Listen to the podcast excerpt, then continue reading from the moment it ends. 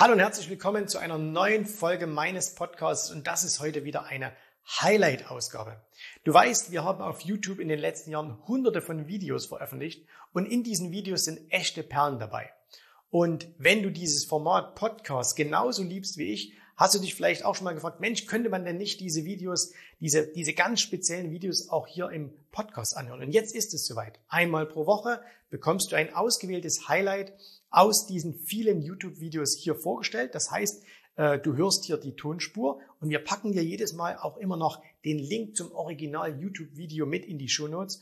Und äh, das heißt, du kannst das Ganze jetzt anhören und wenn du sagst, oh, ich will auch noch mal sehen, was hat der Jens da angezeichnet oder welche Charts gab es da, dann kannst du das entsprechend auf YouTube noch nachholen. So, jetzt aber genug der Vorrede, viel Spaß. Jetzt geht's los mit einer neuen Folge meines Podcasts.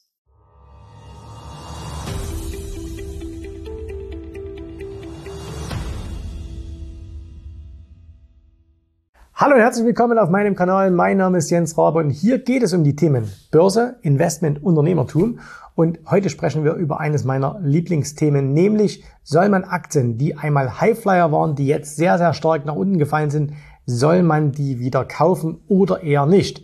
Und wenn dich das interessiert und was du vielleicht aus dieser Sache, die ich dir heute erzähle, lernen kannst, dann bleib einfach mal dran. Es wird wieder spannend. Die meisten von euch kennen die Story von Amazon.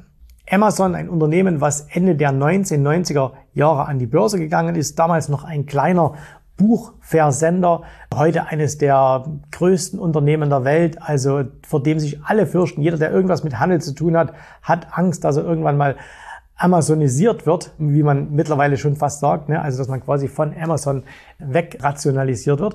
Und Amazon hat eine wahnsinnig interessante Aktienstory. Wenn man sich Amazon mal anschaut, wie gesagt, im Ende der 1990er Jahre Börsengang an der Nasdaq in New York, danach im Zuge der Dotcom-Blase stieg die Aktie sehr, sehr stark an. Und dann kam eben dieser Dotcom-Crash. Das heißt also, alles, was irgendwie mit Internet, was mit Technologie zu tun hatte, fiel in sich zusammen. Viele Firmen, die es damals gab, die gibt es heute gar nicht mehr. Und auch Amazon war ein ähm, ganz schönes Opfer für die Aktionäre, nämlich die Aktie fiel damals um über 90 Prozent. Wer allerdings damals zum Tiefpunkt Amazon kaufte, der hatte wirklich ein, ein goldenes Händchen, denn mittlerweile hat sich die Amazon-Aktie äh, ver, verzigfacht. Also wer da vielleicht ein paar tausend Dollar investiert hat zum damaligen Tiefpunkt, ne, das ist rein theoretisch, aber der hat eben heute paar Millionen auf dem Konto, weil die Aktie danach deutlich, deutlich gestiegen ist, den alten Höchstkurs aus 2000 bei weitem überwunden hat und immerhin auch den äh, äh, Gründer Jeff Bezos zum mittlerweile reichsten Mensch der Welt gemacht hat mit über 200 Milliarden US-Dollar Vermögen natürlich in diesen Aktien drin. Und angeregt durch solche Stories oder auch durch andere gibt es immer wieder Anleger, die sagen, hm, ich muss diese Fallen Angels kaufen. Also diese Aktien, die irgendwie ganz groß waren, dann runtergefallen sind, damit sie dann auch später wieder äh, nach oben kommen können. Das ist jetzt gleich mal der Punkt, wo ich sage, hm, mach das mal nicht weil die Geschichte kennt immer nur die Überlebenden. Das heißt, wenn wir uns die Dotcom-Zeit damals anschauen, da gab es ja auch andere Aktien, wie beispielsweise AOL oder viele, viele Aktien aus dem neuen Markt. Ich nenne mal hier LHS Group, äh, EMTV und so weiter und so fort. Und die gibt es heute alle nicht mehr. Das heißt, die sind alle pleite gegangen und es ist die absolute Ausnahme, dass eine Aktie sehr, sehr stark fällt und dann wieder nach oben kommt. In letzter Zeit kriege ich auch immer wieder so Fragen, äh, wo jemand sagt, sollte man jetzt diese Aktie kaufen, diese Aktie oder diese Aktie kaufen? Und wir schauen uns einfach mal ein paar dieser Aktien an, um zu sehen, okay, macht das Sinn oder macht das keinen Sinn? Und ich will mal mit einer Aktie anfangen, die hier jetzt auch schon zu sehen ist, und zwar Monatskerzen, glaube ich, oder? Jawohl, das Monatskerzen. Und das hier ist die Helmerich und Payne. Helmerich und Payne aus dem Ölsektor. Und diese Aktie hatte mal einen Hochpunkt bei ungefähr 100, komm, wir machen es rund, 120 und ist jetzt hier runtergefallen auf 14. Das heißt, auch hier reden wir um nahezu 90 Prozent Verlust. Und jetzt sehen natürlich viele diese riesige Chance und sagen, hey, die ist jetzt bei 14. Die zahlt mittlerweile übrigens auch eine Dividende, die, ich weiß nicht genau, ob das jetzt hier stimmt oder das ein, ähm, ein Rechenfehler ist, aber äh, die auf jeden Fall extrem hoch ist. Und viele Anleger sagen jetzt, hey, das ist doch so eine Riesenfirma, und die muss doch jetzt auch mal wieder nach oben kommen. Und viele sehen, ich habe doch kaum noch Risiko. Wenn ich die jetzt kaufe, ich kann, äh, wenn die jetzt bei 14 ist, ungefähr 14 verlieren. Die kann ja aber wieder auf 120 steigen. Und das ist jetzt der Punkt, wo du einfach mal realistisch sein musst und sagen musst, wie realistisch ist es denn, dass die jemals wieder auf ihre alte Hochs kommt? Und das ist eben extrem unwahrscheinlich. Das heißt, wer das macht, kauft im Grunde genommen eine sterbende Firma. Jetzt wird man natürlich der Vorstand dieser Firma hier absolut widersprechen. Das ist keine sterbende Firma. Und auch viele Aktionäre werden mir hier widersprechen. Das ist keine sterbende Firma. Ihr müsst allerdings an der Börse immer ein bisschen vorausdenken und da auch mal denken, in welchen Sektoren bist du denn jetzt unterwegs. Wenn wir uns einfach mal anschauen, Amazon aus dem Jahr 2000. Die Aktie ist im Zuge des Dotcom-Crashs über 90 Prozent gefallen. Aber Amazon beziehungsweise alles, was mit Internet zu tun hatte, das war eine aufstrebende Branche. Das heißt, diese Branche war noch nicht sehr, sehr alt. Sie hatte ihre Glanzzeiten noch vor sich und das konnte man 1999, 2000, 2001, 2003, da konnte man das auch schon erahnen. Man wusste nicht, welche dieser Firmen überleben wird. Man wusste aber, das Internet ist etwas Neues und das wird nie wieder weggehen. Welche Dimensionen es angenommen hat, das konnte man vielleicht gar nicht ahnen. Aber dass das eine junge, aufstrebende Branche ist, das konnte man zum damaligen Zeitpunkt sehr wohl ahnen.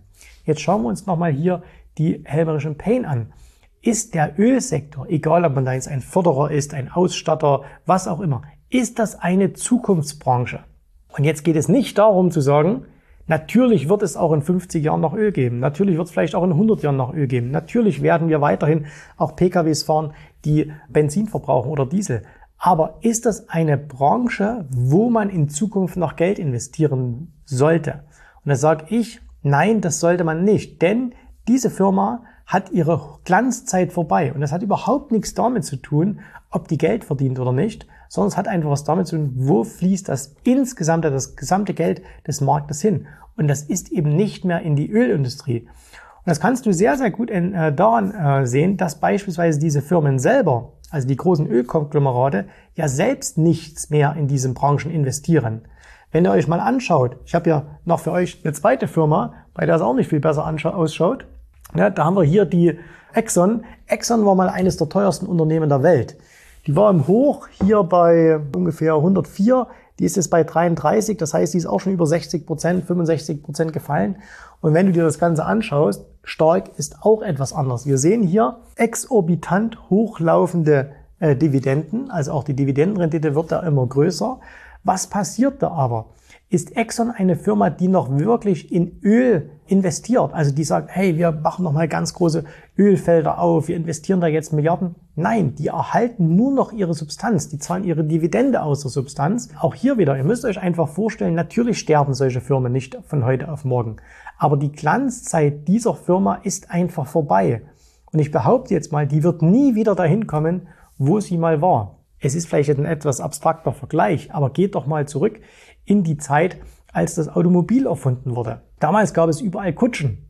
Und auch heute, über 100 Jahre später, gibt es immer noch Kutschen. Es gibt immer noch Pferdekutschen, es gibt immer noch Pferde auf dieser Welt, aber es ist eben nicht mehr das hauptsächliche Fortbewegungsmittel. Heutzutage fahren wir alle Autos und zwar in der Regel Verbrennerautos. Ne? Der Anteil von E-Autos ist absolut gering, wird aber jetzt immer, immer mehr und das heißt, das, was hier diese Ölfirmen machen, wird immer weniger werden. Ob das jetzt sinnvoll ist, ob das nicht sinnvoll ist, ob das politisch jetzt forciert ist oder nicht, das spielt überhaupt keine Rolle. Die Glanzzeiten dieser Firmen sind einfach vorbei. Gehen wir mal in eine andere Firma rüber, wo wir auch sowas sehen. Wir haben hier General Electric. General Electric, und da seht ihr das noch viel, viel krasser hier am Chart, die haben hier einen Hochpunkt gehabt irgendwo Anfang der 2000er Jahre im Bereich um 57 Dollar, die sind mittlerweile bei 6,41 Dollar. Und äh, da sieht man übrigens auch sehr, sehr schön, was irgendwann mal passiert. Die Dividenden sind hoch und dann gehen sie natürlich nach unten, weil es dann zu Kürzungen kommt und so weiter. Und das heißt, die meisten Firmen, die ehemals Highflyer waren, erleben irgendwann ihren General Electric Moment. Das heißt, irgendwann ist es bei denen vorbei. General Electric, eine Riesenfirma, viele, viele tausende Beschäftigte, überall auf der ganzen Welt vertreten, immer noch Milliarden Umsätze. Aber es muss schon ein purer Zufall sein, dass es denen noch einmal gelingt, wirklich groß zu werden.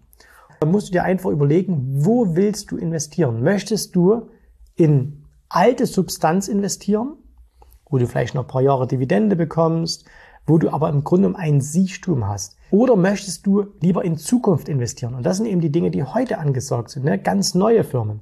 Und ihr müsst euch auch eins immer vorstellen, kann aus einer Firma wie General Electric wirklich Innovation kommen?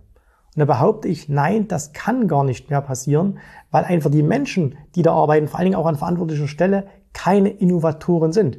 Wenn wir uns mal anschauen, Firmen, die heute extrem gut laufen, ne, können wir natürlich immer die Tesla wählen, wir können aber auch die Amazon nehmen, wir können viele andere Firmen nehmen äh, aus dem Technologiebereich. Da gibt es immer junge, innovative Menschen, die etwas verändern wollen auf dieser Welt. Wenn mich morgen einer anrufen würde und würde sagen, Jens, möchtest du Vorstandsvorsitzender von General Electric werden, dann würde ich wahrscheinlich ja sagen. Warum? Weil die 10 Millionen Gehalt im Jahr würde ich mir auch reinschieben und ich würde nur auf eines achten, diesen Job möglichst lange zu erhalten.